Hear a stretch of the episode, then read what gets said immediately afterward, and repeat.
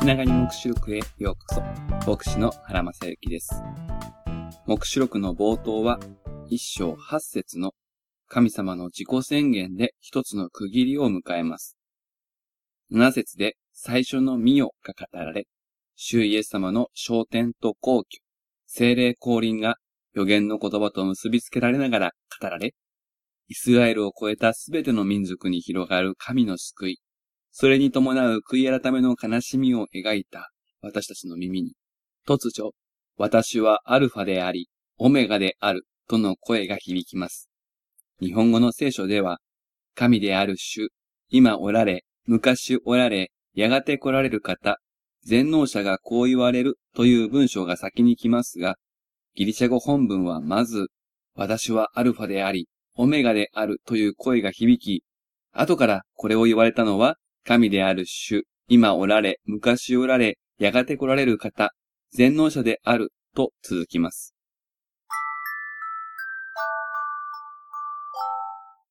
私はアルファであり、オメガである。この宣言は何重にも意味が重ねられた重厚な言葉です。まず、私はあるというフレーズがあります。ギリシャ語で、ἐγώ、εἰμι。英語で言えば、I am という言葉ですが、これは単なる自己紹介の文法ではありません。ギリシャ語では、ἐγώ という一人称の単数の代名詞を言わなくても、εἰμι だけで、私は何とかですということができます。ἐγώ をわざわざ付け加えているのは意図的です。この表現は、出エジプト記において、神様がご自分のことをモーセに明かされるときに用いた、私はあるというご自分の名を示す表現をギリシャ語に直す際に用いられたフレーズなのです。ですから、エゴをエイミと聞けば、それだけで、主、ヤハウェの名を表し、主が今ここにおられるということを伝えることができました。さらに、エゴーエイミーとそれに続く言葉の組み合わせで、主なる神様の豊かな側面を描き出すこともでき、そのような使用法がヨハネの福音書では頻繁に用いられます。私は世の光です。私は葡萄の木です。といったことを皆さんも聞いたことがあるでしょう。こういうふうに言うことで、私は主であり、その主は世の光に例えられる存在である。とか、私は主であり、葡萄の木に象徴される存在であるということを表現できたのです。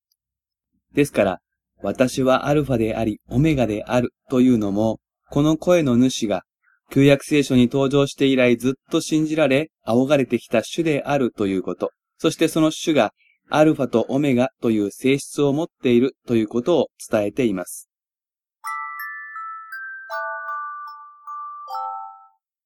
では、アルファとオメガとは何でしょうか？まずこれは、ギリシャ語のアルファベットの名称です。アルファとは、英語で言うところの A にあたる最初の文字。オメガというのは英語で言えば Z にあたる最後の文字です。ですからアルファとオメガは最初と最後ということを文字を使って表しています。けれども、それだけではありません。最初と最後のように、両極にあるものを並べて全体を指すメリズムという表現技法がここにも込められています。最初と最後をメリズムを無視して考えると、最初に出てきて何かを始め、途中不在になって、最後に再び登場する方という意味で捉えてしまうかもしれません。けれども、メリズムがここにありますから、最初から最後まで全ての時ということを意味しているのです。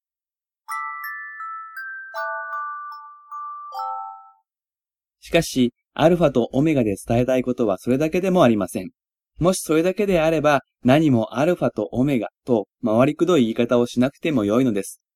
ギリシャ語で最初、最後を表す単語があり、それを並べれば良いのですから。そして実際、目視録の別の箇所ではその表現が使われます。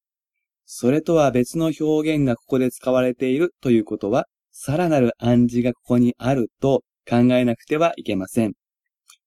それはユダヤ人にとっては簡単な文字の置き換えです。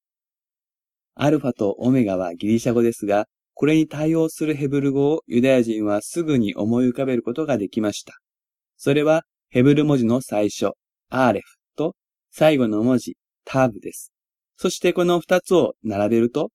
エッという単語になります。この単語には二つの意味があります。一つは意味というより記号に相当する使い方ですので、ここでは関係ありません。もう一つの意味が重要です。ヘブル語のエットには、何々と共にという英語で言えば with の意味があるのです。ヨハネは目視録の読者の中にユダヤ人のキリスト者、ヘブル語にも通じている信仰者がいることを想定しています。英語をエイミが主ヤハウに変換されるなら、初めから終わりまでを意味するアルファとオメガからアーレフとタブに変換され、共にという意味を見出すことは決して難しいことではありません。すなわち彼らなら、私はアルファでありオメガであるという声の響きから、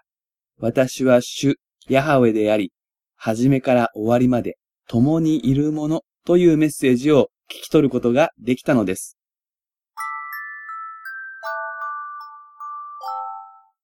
神が共におられる。いついかなる時も離れることなく、不在になることなく共におられる。この力強い言葉に、神の民は幾度となく励まされてきました。ヨハネの目視録でもその真実は変わりません。このメッセージは彼らにもまさに必要なメッセージでした。